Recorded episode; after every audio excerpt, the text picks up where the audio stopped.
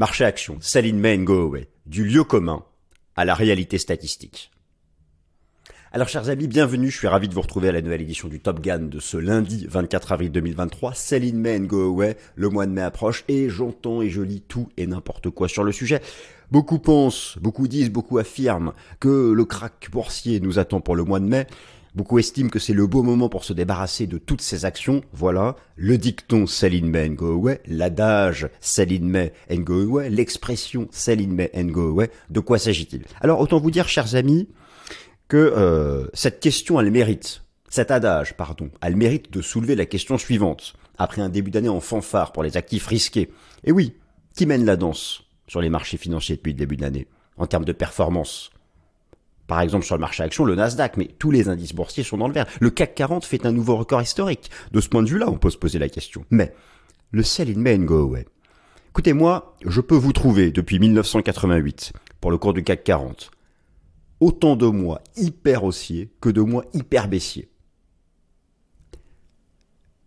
Je peux vous calculer la performance moyenne des indices boursiers américains, des indices boursiers européens et même de la bourse de Shanghai pour la période qui va de début mai à la fin du mois de septembre et vous calculez une performance moyenne. Vous allez voir que globalement elle est positive. Alors rassurez-vous, vous n'avez pas eu le temps de bien voir les statistiques qui se sont affichées à l'instant. Rassurez-vous, ça fait partie des multiples illustrations que j'ai prévues sur lesquelles je vais revenir en détail. Donc, oui, effectivement, la performance est importante depuis le début de l'année, qu'il y aura probablement des prises de profit au mois de mai. Mais ne vous enfermez pas dans cet adage qui consiste à dire que le mois de mai, c'est forcément le mois du crack, et qu'en vendant maintenant et en rachetant la fin du mois, vous allez gagner plein d'argent. C'est faux. Les statistiques contredisent tout ça. Par contre, effectivement, on va se poser une question plus intelligente à fin avril 2023. À fin avril 2023 à fin avril 2023. Est-ce que le marché action est suracheté? Voilà une vraie question. Est-il suracheté sur le plan fondamental et sur le plan technique? Les anticipations de bénéfices sont perchées, stratosphériques pour 2024. Quel paradoxe avec les indicateurs macroéconomiques avancés qui sont au fond du gouffre Comment vous expliquez ce paradoxe? Moi j'ai une explication, vous allez voir. Et d'un point de vue chartiste, alors que par exemple le CAC 40 fait de nouveaux records historiques, mais on va aussi regarder les indices US est suracheté sur le plan de chartiste. Mes amis, on attaque.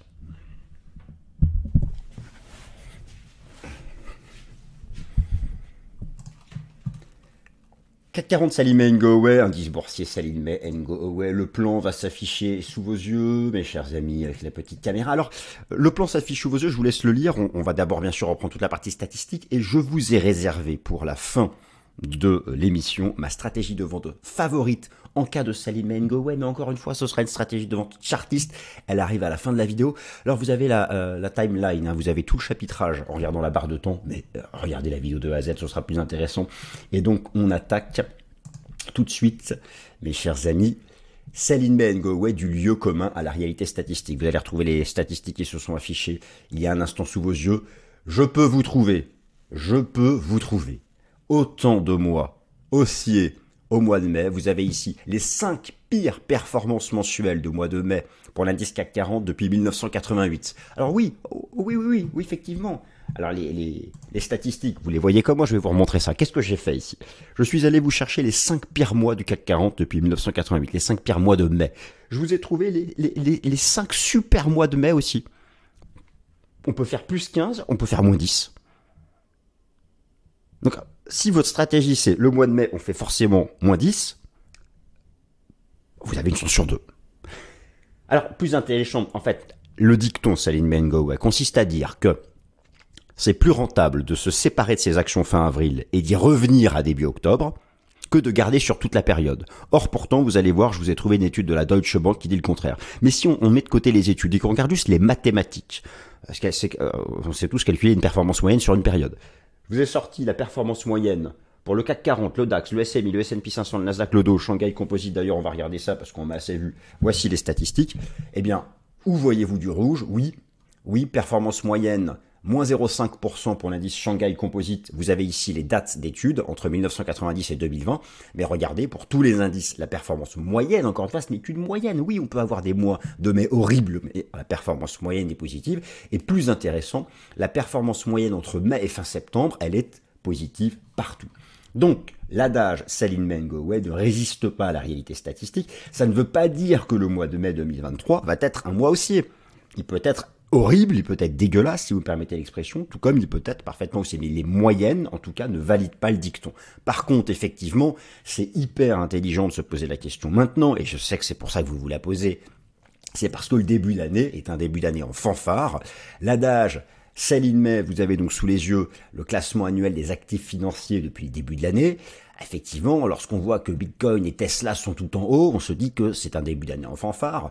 Et le Nasdaq plus 20, le CAC 40 plus 13, le DAX plus 12, le S&P 500 plus 7. L'adage Sell in May go away a logiquement davantage de probabilité de produire son effet baissier dès lors que la période qui va de janvier à avril est fortement haussière pour les actions. Il s'agit alors simplement de l'application de quoi? De l'application de quoi? Du principe de prise de profit. Donc, vendre par exemple toutes ces actions sur lesquelles on est en gain à fin avril, si quelqu'un vous pose la question pourquoi vous faites ça, ne lui dites pas Bengo, ouais. Dites-lui simplement je prends mes bénéfices. Comprenez la logique Parce que l'argumentaire, le Mango ouais, qui n'est pas un argumentaire, qui est un dicton, ne résiste pas à la réalité statistique. Par contre, oui, cette année 2023, avec un tel début d'année et avec l'incertitude fondamentale, on va maintenant nous répondre à la question là euh, plus, plus consistante. Est-ce que fondamentalement c'est suracheté? On va voir la, valo et techniquement est-ce que c'est suracheté? Mais donc, je vous remontre ici, regardez en bas à gauche, une étude qui a été menée par la Deutsche Bank en 2013 montre que depuis 1990, les investisseurs qui ont vendu leurs actions fin avril avec un rendement annuel moyen de 4,2% contre 7,1 pour ceux qui les ont maintenus tout au long de l'année. Donc voilà, ça c'était la première partie de la vidéo. Ça ne résiste pas à la réalité statistique. Maintenant, le marché est-il en surachat sur le plan de la valorisation encore une fois à fin avril 2023. Alors, pour répondre à cette question, vous avez ici euh, un certain nombre d'illustrations. Je me suis tourné du côté de deux indicateurs de valorisation, le price earning ratio et le price earning ratio de Schiller. Pour le price earning ratio, pour le price earning ratio, j'ai pris le PE TTM et le PE forward. On va surtout s'intéresser au PE forward qui, compare le prix du marché aux, anticipations de bénéfices horizon 12 mois. Je vous rappelle que le PE de Schiller tient compte des bénéfices des dix dernières années retraités de l'inflation, qu'il est le plus pertinent. Et oui, effectivement, lorsque l'on zoome sur le PE de euh, il, est tout en bas. Hein. Le PE de regardez, vous l'avez ici en jaune pour le marché action US, il est tout en bas. Euh, il est, euh, oui, il est, il est revenu tout en bas. On peut avoir le sentiment donc que c'est pas cher mieux, encore plus intéressant, le PE forward. Regardez le PE forward du S&P 500. Il est à 18, il est tout en bas. Le PE forward du CAC est à 12,9, il est sous la moyenne de 14. Je vous ai fait ici un récapitulatif pour un certain nombre d'indices. Lorsqu'on regarde ces price earning ratio forward, on a le sentiment donc que le marché euh, euh, n'est vraiment pas cher. Et euh, je vous ai remis ici les datas pour le, pour le S&P 500. Alors à noter que le PE Schiller de 28 pour le S&P 500, on est quand même au-dessus de la moyenne de 20 ans, mais on est très loin des niveaux de valo qui avaient fait démarrer le bear market en décembre 2021.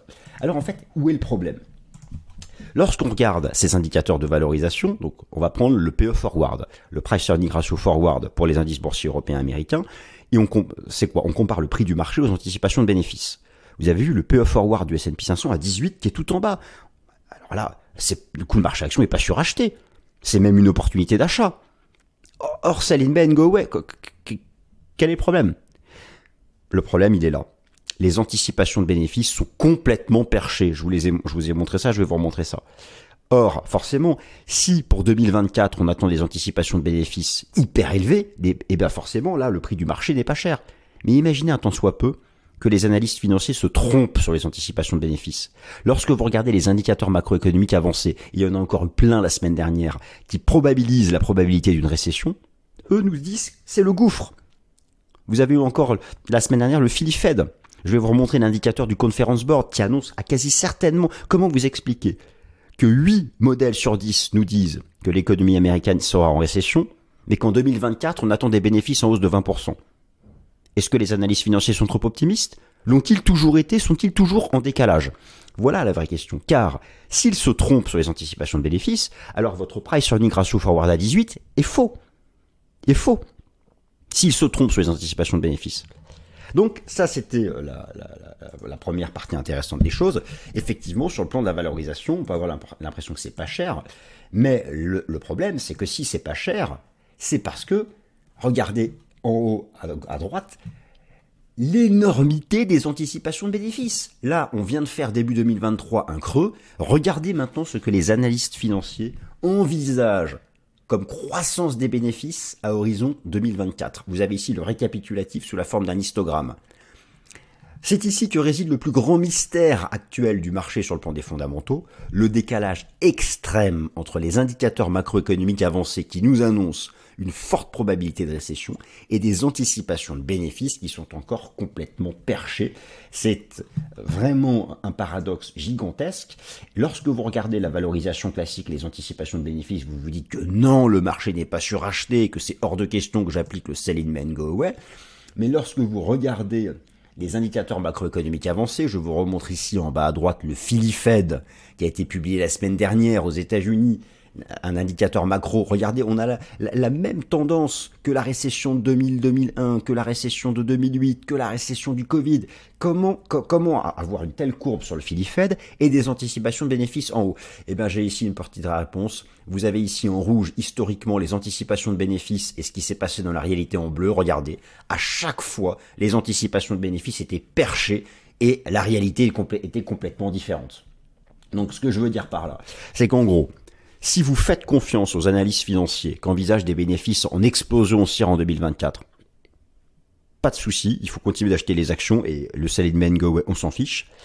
Si vous faites confiance aux indicateurs macroéconomiques avancés, prenez vos bénéfices. Vraiment, prenez vos bénéfices. Et pour vous, si vous faites partie de cette seconde catégorie, et encore une fois, moi je présente ici des infos, chacun choisit sa catégorie. Si vous faites partie de la seconde catégorie, j'ai pour vous une stratégie de vente qui arrive à la fin de la, vidéo sur un secteur bien particulier. Mais voilà, donc c'est ça le, vrai souci. Et, c'est le débat passionnant du moment. Des anticipations de bénéfices perchés, des indicateurs macroéconomiques qui sont au fond du gouffre. Je vais vous montrer un modèle hyper intéressant ici, qui est le modèle du Conference Board. C'est hyper respecté aux États-Unis. Vous avez ici en jaune la courbe, euh, du Conference Board qui trace les récessions. Vous avez les périodes de récession en gris et vous avez en bleu le, PIB américain. Regardez.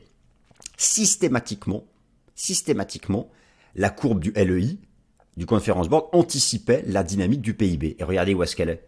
Et pourtant, le PIB est encore tout en haut. Est-ce que ça nous garantit un PIB qui va bientôt passer en, territoire négatif? Ben Lorsque vous regardez la Global Recession Map du Conference Board, c'est quasi certain. Bon, écoutez, les anticipations de bénéfices, eux, nous disent que c'est pas, euh, pas certain. Donc voilà, ça c'était la première chose sur le plan fondamental. La seule chance, alors j'aime pas cette façon de parler, mais c'est trop tard, j'ai couché le mot, j'ai mis à l'écrit.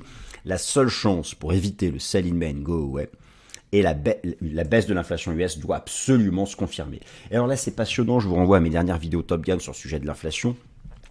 Ce qui est passionnant, c'est quoi? C'est que, comme je vous l'ai déjà expliqué, euh, il y a euh, trois composantes qui sont majeures la partie transport, prix de l'énergie, la partie euh, immobilier, la partie alimentation, boisson. Bonne nouvelle, d'après Trueflation, l'immobilier continue de s'effondrer. Les prix de l'immobilier sont en baisse, ça va agir à la baisse sur l'inflation. Bonne nouvelle, alimentation, boisson aussi, le taux d'inflation est en train de baisser. Je parle ici de l'inflation aux États-Unis. Alors, on s'inquiétait sur le prix du pétrole. Eh, eh vous avez vu le pétrole, je vais vous le remontrer. Le gap haussier qui a été ouvert avec l'OPEP il y a trois semaines est en train d'être comblé. Et Trueflation est en train de repartir à la baisse. D'ailleurs, au passage, cette semaine, vendredi 28, mise à jour de l'inflation PCE aux États-Unis. Donc, en gros, pour avoir un mois de mai pas trop horrible, imaginons combien même il y aurait des prises de profit après le début d'année en fanfare sur les indices boursiers.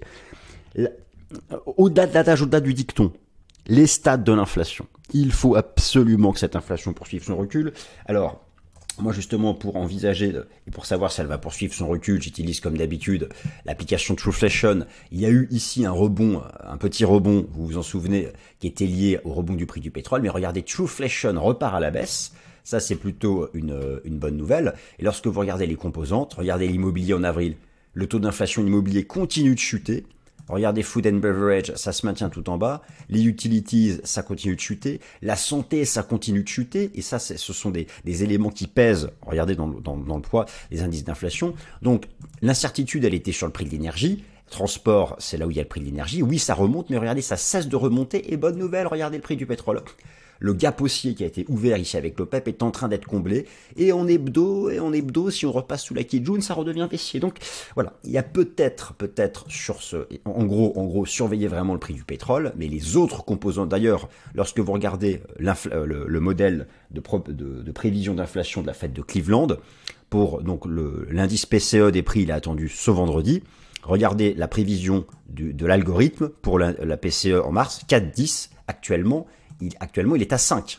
Actuellement, il est à 5 et le et euh, regardez, ça a été mis à jour vendredi 21. Et eh bien ils attendent 4,10. Donc il y a quand même ici des, euh, éléments qui euh, sont plutôt en faveur de la poursuite de cette désinflation. C'est la seule chance d'éviter le selling away, car cette désinflation peut provoquer un pivot de la Fed. Et là, récemment, euh, bon, avec le rebond du prix du pétrole et une inflation sous-jacente qui reste assez stable, eh bien, le pivot de la Fed a plutôt été reporté en fin d'année. Mais ça peut aller très très vite, très très vite. Donc voilà, en gros, on en revient toujours aux fondamentaux. Donc vous voyez qu'au-delà du dicton, au-delà du dicton, euh, la vraie raison de savoir si euh, le marché euh, action est suracheté sur le plan des fondamentaux. Et donc il y a la dimension 1, les anticipations de bénéfices. Est-ce qu'elles sont complètement fausses ou pas? Parce que les indicateurs avancés nous disent que c'est complètement faux, les anticipations de bénéfices. Et la question du pivot de la Fed qui est liée à la dynamique de la désinflation. Concrètement, on a tout résumé. Alors maintenant, on va voir un peu les, les éléments techniques. Est-ce que, est-ce que le marché action US et européen à fin avril 2023 est suracheté. Le marché action est-il en surachat sur le, selon le positionnement des traders institutionnels? Alors moi j'utilise l'étude qui est faite chaque mois par Bank of America, la première banque de détail aux États-Unis en termes de dépôt, qui publie chaque mois une étude sur la finance institutionnelle qui fait référence. Cette étude, oh là je vais un peu trop vite, cette étude, elle, elle a le mérite de reposer sur un sondage d'opinion auprès de 212 maisons de gestion avec un total de 548 milliards sous gestion. Et euh, lorsque vous regardez ici donc le rapport relatif de positionnement entre les actions et les, obligations, non, les institutionnels restent hyper prudents, donc ils sont pas du tout surachetés sur le marché actions, même au contraire, ils continuent de sous-pondérer les actions par rapport aux obligations. Donc euh, bon, c'est qu'ils sont quand même, et, et, on est en train de tendre vers la situation de mars 2009 qui avait été le point bas. Mais vous voyez qu'on Là, c'est alors, alors sur le plan du, positionnement, je me suis retourné vers les données du rapport Commitment of Traders de la CFTC. On a de la chance parce que ces données ont été mises à jour mardi 18 avril. Et donc, pour le moment, on a toujours une courbe haussière. Alors, je suis d'abord ici, je vais d'abord aller ici sur le S&P 500 la S&P 500, les données d'asset manager, on a encore une courbe haussière du positionnement net. Mais comme je vous les avais montré, lorsqu'on regarde le Russell 2000 qui est l'indice large, euh, les small et les mid cap, eh bien le positionnement net continue là d'être euh, d'être en déclin. Donc c'est là où c'est toujours assez compliqué, c'est qu'on sent que si vous voulez en, cas de vrai attrait sur le risque, d'ailleurs le S&P 500 n'a pas dépassé les 4200 points. Je viens j'en viens à la partie technique mais rappelez-vous pour vraiment tant qu'on est sous 4002, il y a un doute. Euh, pour moi, un seul signal aussi, c'est de dépasser 4002. Là, d'ailleurs, on vient de rejeter sous 4002. Est-ce qu'on peut envisager qu'avec ce fameux Saline Main Go Well, les 4002 seront franchis euh, ce mois de mai? Ça, vous voyez, il y a plein de questions.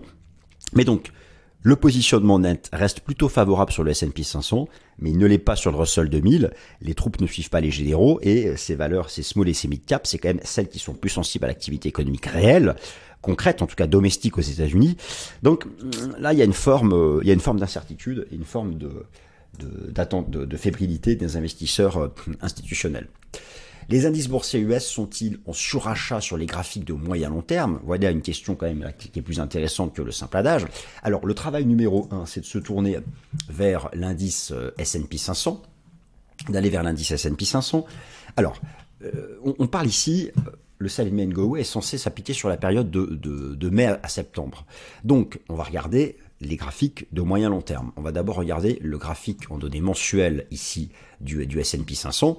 Vous avez les bougies japonaises en données mensuelles. Vous voyez que j'y applique alors l'indicateur technique Ishimoku, l'indice. Je suis ici avec un LMACD, hein, c'est l'indicateur MACD dans logarithmique, le RSI. Regardez ce que c'était le surachat technique. Par exemple, prenez ici le point de départ du bear market en, en décembre 2021. C'était ici.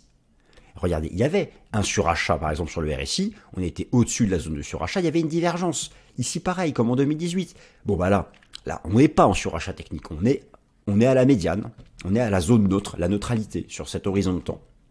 Maintenant, on va reprendre le S&P 500 en données hebdomadaires. Je vous remontre ce seuil hyper important dont je vous ai déjà parlé à plusieurs reprises, les 4200 points, les 4002 qui sont cette grosse zone de résistance, ce haut d'orange. Donc voilà, le marché se présente fin avril, bientôt début mai, au contact de cette énorme résistance. Mais si elle est dépassée, c'est celle qui nous permet d'aller à 4350. Mais en même temps, là, le marché est en dessous. Mais là aussi, il n'y a pas de surachat technique sur le plan des indicateurs techniques. Alors par contre, en données, euh, en données journalières, en données journalières, vous, retrouvez ce fameux seuil des 4002. Vous voyez que là, donc le, le, marché est en phase d'hésitation. Il y avait une petite divergence ici en données journalières, mais on a aussi sous les pieds l'épaule tête épaule inversée ici de la phase de reprise de la crise bancaire. Donc voilà le marché entre les 4080 et les 4002 dans une zone de neutralité. Donc le S&P 500 à fin avril se présente dans cette zone de neutralité entre 4080 et 4002. Il n'est pas pourtant agressivement suracheté sur les graphiques de long terme. Alors prenons le Nasdaq. Le Nasdaq, comme je vous l'ai montré en début de vidéo, est un des, avec les mastodontes de la tech, ont fortement monté ce début d'année. Et donc logiquement, certains peuvent se poser la question de savoir est-ce qu'il faut se débarrasser de ces valeurs du Nasdaq, Tesla qui a fortement rebondi, qui a déjà commencé à surveiller des prises de bénéfices. Bon. Alors, vous prenez le Nasdaq Composite en données mensuelles, on n'est pas du... Là, par exemple, prenez le MACD. En septembre 2021, on était suracheté. Il y avait une divergence baissière d'histogramme. Là, on est plutôt en phase de renversement aussi avec une divergence haussière d'histogramme. Donc sur cet horizon de temps, non, on n'est pas suracheté. Prenez le Nasdaq en données hebdomadaires. Voyez ici le point haut de novembre 2021. Prenez le RSI, on était tout en haut dans la zone de surachat avec une petite dive. Là aussi, on n'est pas suracheté. D'ailleurs, euh, même la ligne de MACD donne plutôt un signal d'accélération. Donc, ce que je veux dire par là, c'est que sur le plan technique, les indices boursiers US, S&P 500 et Nasdaq ne sont pas surachetés à fin avril. Maintenant, prenons le Russell 2000 qui, représente la cote large américaine, les small et les mid cap. Là, c'est très touchy parce qu'en données mensuelles, on est sur cette énorme zone de support.